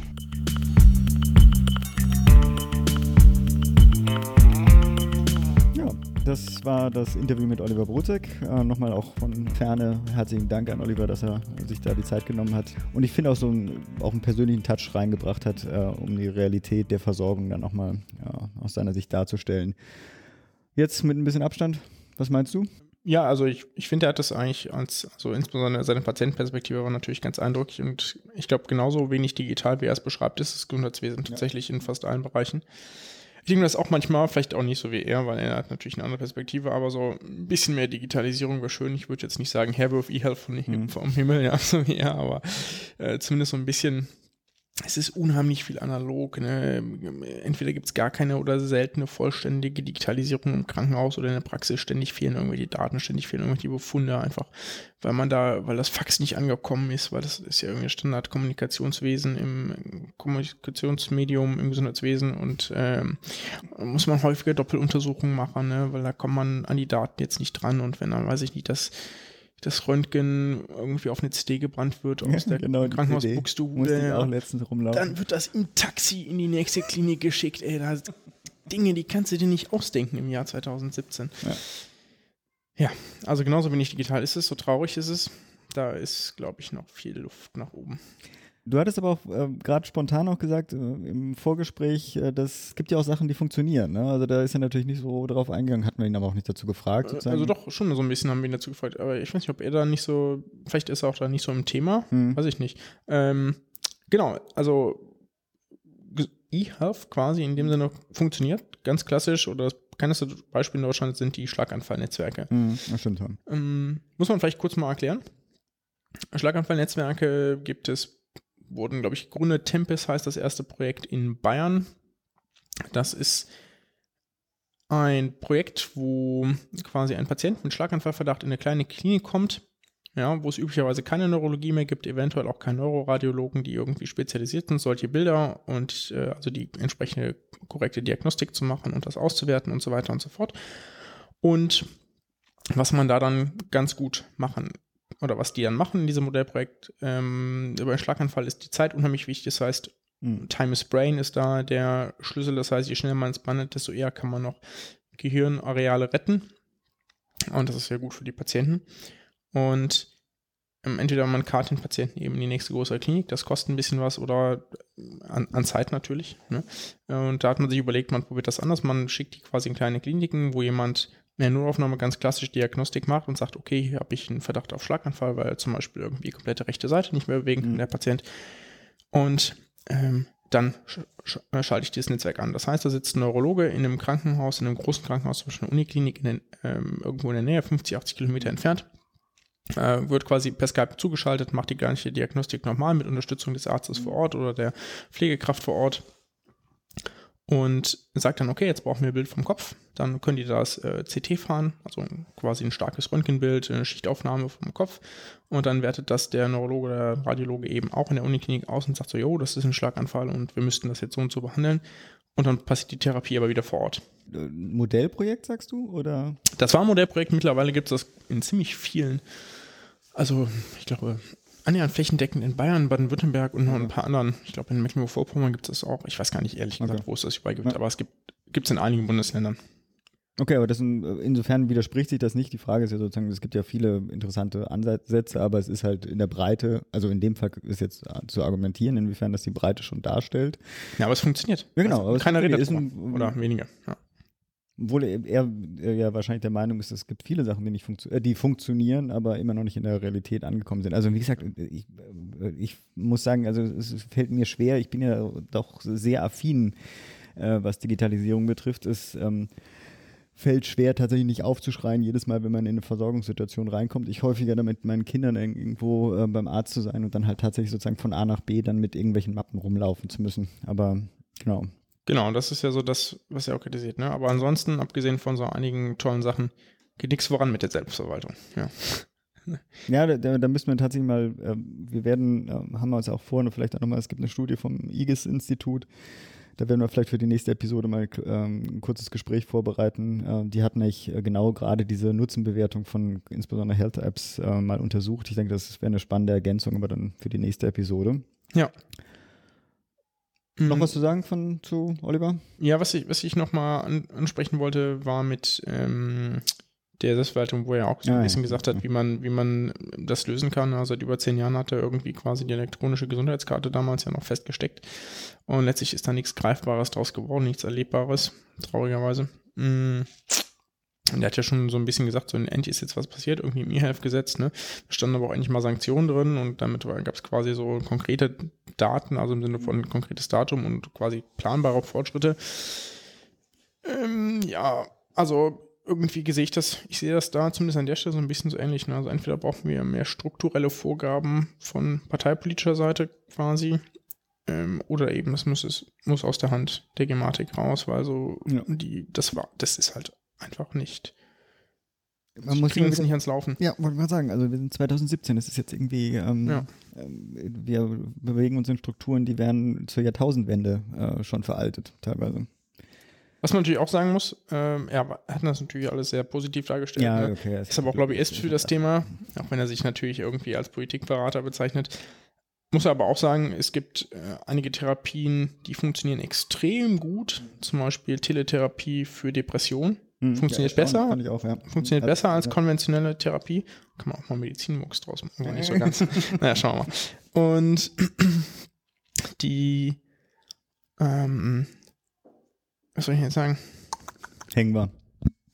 Oh, die Pause lassen wir jetzt. Ich lasse dich jetzt einfach hängen. Ja, das ist richtig gut. Danke, danke. Also digitale Therapien, genau. Manche Ja. funktionieren richtig gut, manche aber auch nicht. Es gibt für viele gar keinen Nutzennachweis. Ne, Das müssen die natürlich, zumindest wenn Therapien erstattet werden wollen durch die gesetzliche Krankenversicherung in breiter Form, müssen die natürlich einen Nutzennachweis bringen. Ja. Ja, das, also wie jede andere Therapie auch. Und das kann lange dauern. Ne? Also die müssen schon irgendwie sich Studien finanzieren und das müssen so, ich sag mal, gerade wenn es vielleicht ein kleines Startup ist, das müssen die ihren Geldgebern auch schon irgendwie beibringen, ne? dass sie da sagen, gut, wir brauchen nicht nur bis das Produkt fertig ist, sondern müssen eben halt auch eine Studienzeit überbrücken können. Und ähm, nicht nur das, also selbst wenn der Nutzen nachgewiesen ist, braucht man noch einen Kostennachweis. Ne? Also man muss einen Nachweis haben, optimalerweise, dass es günstiger ist als die konventionelle Therapie oder zumindest gleichwertig. Weil sonst ist es natürlich einfach nur Geld sch- rausschmeißen im Gesundheitswesen. Dafür aber halt dann digital. Ja. Kann man sich überlegen. Ne? Ich stock deswegen gerade, ich hoffe, ihr hört es nicht. Mein Rechner fängt gerade an zu summen. Und Schon passen. Wird schon passen, hoffe ich, genau. Ich denke, das Thema werden wir weiter behandeln müssen. Das hatten wir auch bei, bei Oliver, wenn, ob wir ihn jetzt nochmal nehmen. Das Problem ist, man findet ja auch keinen Gegenpart. Es ist ja auch nicht sozusagen so feststellbar, dass man Ja, sagt, es gibt okay, schon er eine, ganze Menge gegen, aber die sind halt immer so radikal. Weißt du, so, so, ja. so quasi so Datenschutzgegner. Ja, nee, nee, aber auch, Also- äh, aber auch die sind ja nicht sozusagen, die sprechen sich ja nicht aus gegen die, äh, gegen jegliche Form der Digitalisierung. Also sozusagen, die finden das ja nicht schlecht, sondern sie finden die damit verbundenen Konsequenzen für den Datenschutz sozusagen. Ach so, hm. Also sagen, es ist, Ja. äh, sie sind ja nicht Gegner, sondern sie haben so große Bedenken, dass es einfach nicht dazu führt, dass äh, eine Umsetzung, sorry, da kriegt ja. noch einen Anruf hier parallel irgendwie. Sorry, äh, bricht gerade alles das System zusammen und dann äh, hat er die Kita vor un unserer Haustür auch gerade irgendwie eine Pause, deswegen gibt es auch noch Kindergeschrei. Aber ist doch schön, bisschen Kindergeschrei. Ja. Okay, halten wir fest, Halten es wir gibt fest. auch Nachteile, Ja. und zwar einige. Ja. Ähm, was ganz sicher ist und was wir nicht vergessen dürfen, auch digitale Therapien müssen Nutzennachweis bringen, zumindest wenn Fall. sie eine richtige Therapie oder Diagnostik darstellen.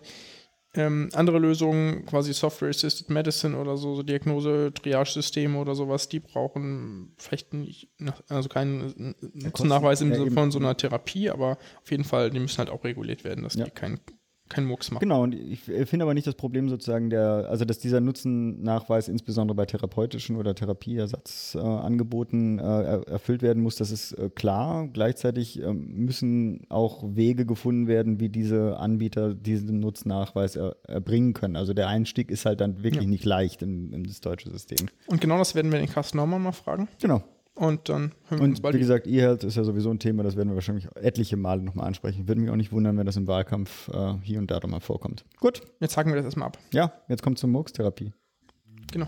Today's doctors, drugs, and medical devices truly work medical miracles, but there are some as phony as a $3 bill. Ja, und jetzt kommen wir zu meiner oder ich glaube fast unserer Lieblingssektion, Medizin-Murks der Woche. Was hast du uns denn heute mitgebracht? Genau, ich habe Rückenschmerzen im Gepäck. Oh, Haben wir genau, alle? Haben wir alle. Als Pflegethema, wunderbar. Genau, Rückenschmerzen äh, hat so ziemlich jeder mal in seinem Leben.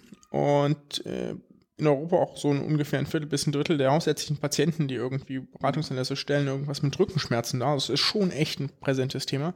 Kennt ja auch jeder, ne, dachte man, wach, schläft mal eine Nacht mal schlecht und so. Und Ja, worum, warum wir heute darüber reden, ist, weil es immer mal wieder so die Anwandlung gibt, äh, da Röntgenbilder zu machen oder ein MRT vom Rücken, obwohl es nicht notwendig ist. Mhm. Und das ist potenziell schädlich. So. Ähm, Das ist potenziell, also die Röntgenbelastung. Äh, also die Genau. übermäßige. Ähm, genau, natürlich auch, was damit einhergeht, ne? Diagnostische Unsicherheit und so weiter und so fort. Also, äh, wie läuft denn das optimal ab, wenn man Rückenschmerzen hat und zum Hausarzt geht? Äh, bevor wir ja darauf einsteigen, müsste man vielleicht noch einmal spezifizieren. Es geht hier um Rückenschmerzen im unteren Rücken, also so klassisch Lower Back Pain, im wissenschaftlichen Fachjargon genannt. Und optimalerweise macht der Arzt oder die Ärztin erstmal eine ausführliche Anamnese, also seit wann bestehen die Schmerzen, wo, was für Schmerzen sind das irgendwie, die stechend, strahlen die irgendwo hin aus, wo genau befinden die sich, hatten sie die schon mal, gibt es einen besonderen Anlass, Kiste irgendwie Kiste Bier gehoben, ja, und seitdem ist der Schmerz da oder so. Das sind natürlich ganz unterschiedliche Faktoren, die sich da ähm, die da einspielen, dann muss man das einmal klinisch untersuchen, also sind die Muskeln irgendwie verspannt, wie ist, wie ist die Beweglichkeit des Rückens und so weiter und so fort. Und die Anamnese und die klinische Untersuchung, die dient, wie eigentlich fast immer in der Medizin, dem Ausschluss von sogenannten Red Flags, also rote Flaggen. Das sind Anzeichen für gefährliche Verläufe. Und wenn man so ein Anzeichen hat, dann ist sicherlich auch eine Bildgebung indiziert. Oder zumindest in vielen Fällen indiziert. Aber nur dann. Genau, aber auch nur dann.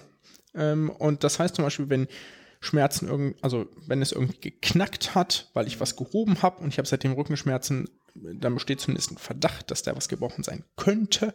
Dementsprechend lohnt sich da auch äh, ein Röntgenbild zu machen, wenn das irgendwie starke, ähm, ins Bein ausstrahlende Schmerzen mit Taubheitsgefühl in den Zähnen sind, dann besteht da auch den Verdacht zum Beispiel für einen Bandscheibenvorfall. Da lohnt sich sicherlich auch eine Bildgebung. Das ist aber in den meisten Fällen zum Glück nicht der Fall, denn 90 Prozent der Patienten mit unteren Rückenschmerzen haben keine solchen Anzeichen. Glücklicherweise. Und wie viel werden dann tatsächlich sozusagen, gibt es eine, Bild, äh, wird eine Bildgebung angeordnet? Also kann man das auch sagen? Also Äh, machen es falsch? Oder Das, das weiß ich nicht. Okay. Ich weiß nur, dass es das immer wieder gibt. Hm. Ähm, Wäre jetzt nicht spannend, ob es dazu gute Daten gibt. Also ich weiß Das- auch, ich, wenn ich zum Arzt gehe und sage, ich, hab- ich bin da selten ohne Rücken, äh, ohne Röntgenbild äh, sozusagen bei rausgekommen. Insofern kann ich Genau, das, das aber das ist ja ist individuell so- bestätigt. Das, das Problem ist ja auch, dass ja meistens dann schon eine Verdachtsdiagnose gestellt wird, obwohl die so gar nicht zutreffend ist. Ne? Oder es vielleicht, vielleicht gibt es auch auf Patientenseite, dass die sagen so, hey, ich hätte doch irgendwie ganz gerne mal ein Bild davon, ja, um sicher zu gehen. Äh, warum bringt das eigentlich wenig? Also man sollte es dann nicht machen, wenn es keine Anzeichen für gefährliche Verläufe gibt, wenn der Rückenschmerz weniger als sechs Wochen besteht, weil die Schmerzen üblicherweise innerhalb von wenigen Wochen äh, verschwinden. Allerdings tauchen die auch häufig nochmal wieder auf. Ähm, was ist das Problem dabei? Bildgebung, also was sehen wir auf dem Bild und die Rückenschmerzen, das korreliert unheimlich schlecht miteinander. Das heißt, auf der einen Seite sehe ich häufig was, was irgendwie nicht mehr normal aussieht, weil es sich zum Beispiel durch Altersprozesse ganz normal verändert hat. Äh, okay. Das muss aber nicht die Ursache für den Schmerz sein. Und ganz spannend, wenn ich normale Menschen untersuche, gleiche Alter, gleiches Geschlecht, ohne Rückenschmerzen, auch da finde ich in 40 bis 50 Prozent der Fälle, je nach Studie, die gleichen Veränderungen. Okay. Das heißt, die, was ich da finde, diese Veränderungen, die ich eventuell auf Schmerzen zurückzuführe, sind genauso häufig in der Normalbevölkerung wie in der Bevölkerung mit Rückenschmerzen.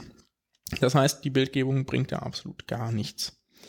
Und führt im Zweifelsfall zu Thera Folgetherapien, die gar nichts mit dem Rücken, ursprünglichen Rückenschmerzen äh, zu tun haben. Genau, nicht, kann damit, kann damit, äh, kann natürlich auf der einen Seite macht es irgendwie Leute nervös, weil sie merken, hm, boah, jetzt ist da ja doch irgendwie was, ne, und irgendwie ist das Band verändert, ne, oder irgendwie der Wirbelkanal ist verändert und weiß ich nicht was, was man da irgendwie alles für Sorgen kriegt. Man freut sich vielleicht als Patient oder man hat vielleicht auch so dieses, endlich ist da was. Mhm. Ja, was man festhalten kann, klar. Mhm.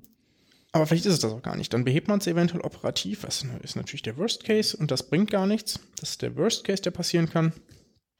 Und ähm, dementsprechend also Bildgebung bei Rückenschmerzen, die neu sind und nicht gefährlich sind, ich, sollte man nicht machen. Äh, was sollte man stattdessen machen? Man sollte sich bewegen, äh, gegebenenfalls Physiotherapie, gegebenenfalls Wärmetherapie, gegebenenfalls Massagen und tatsächlich Schmerzmittel.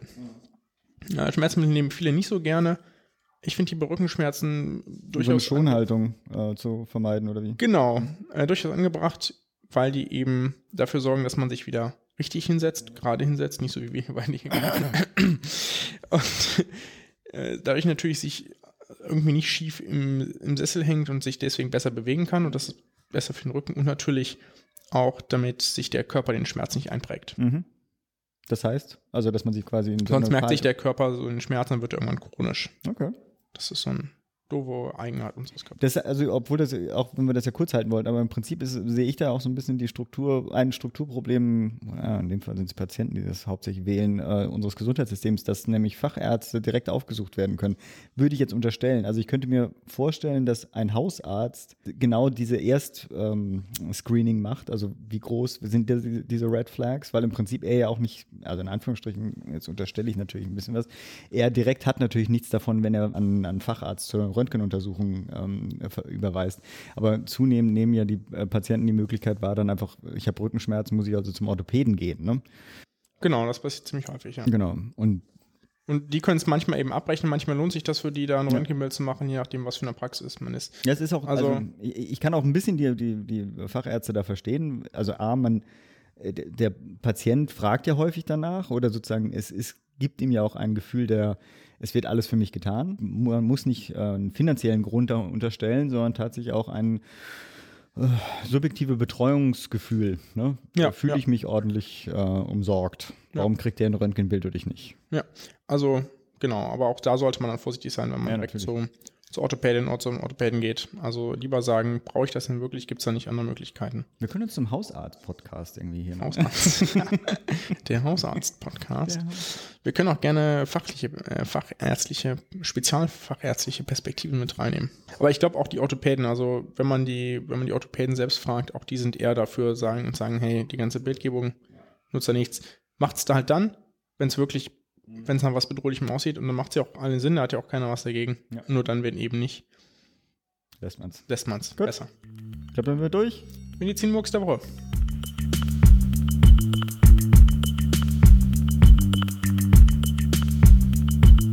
Das war die erste Episode von Gesundheit macht Politik. Wenn ihr mit uns in Kontakt treten wollt, nutzt ihr am besten unseren gemeinsamen Twitter-Account. Das ist gmp-podcast. Wenn ihr mit Pascal oder mir direkt in Kontakt treten wollt, findet ihr E-Mails oder auch Twitter-Accounts am besten auf unserer Homepage. Das ist www.gesundheitmachtpolitik.de, alles ein Wort. Da könnt ihr auch Kommentare hinterlassen, Themenvorschläge, Interviewpartner vorschlagen etc. pp. Freuen wir uns sehr, hilft uns auch für die weitere Arbeit.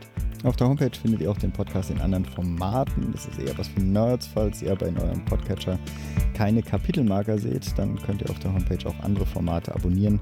Dann müsste eigentlich eins dabei sein, was auch für euch dann die Kapitelmarker dann darstellt. Wenn ihr bei iTunes vorbeigeschaut habt, freuen wir uns natürlich auf eure Bewertungen, eure Kommentare. Hilft uns sehr. Auf der Homepage findet ihr aber auch noch andere Optionen, wenn ihr uns weiter unterstützen wollt. Bis dahin, bleibt gesund und macht gesund.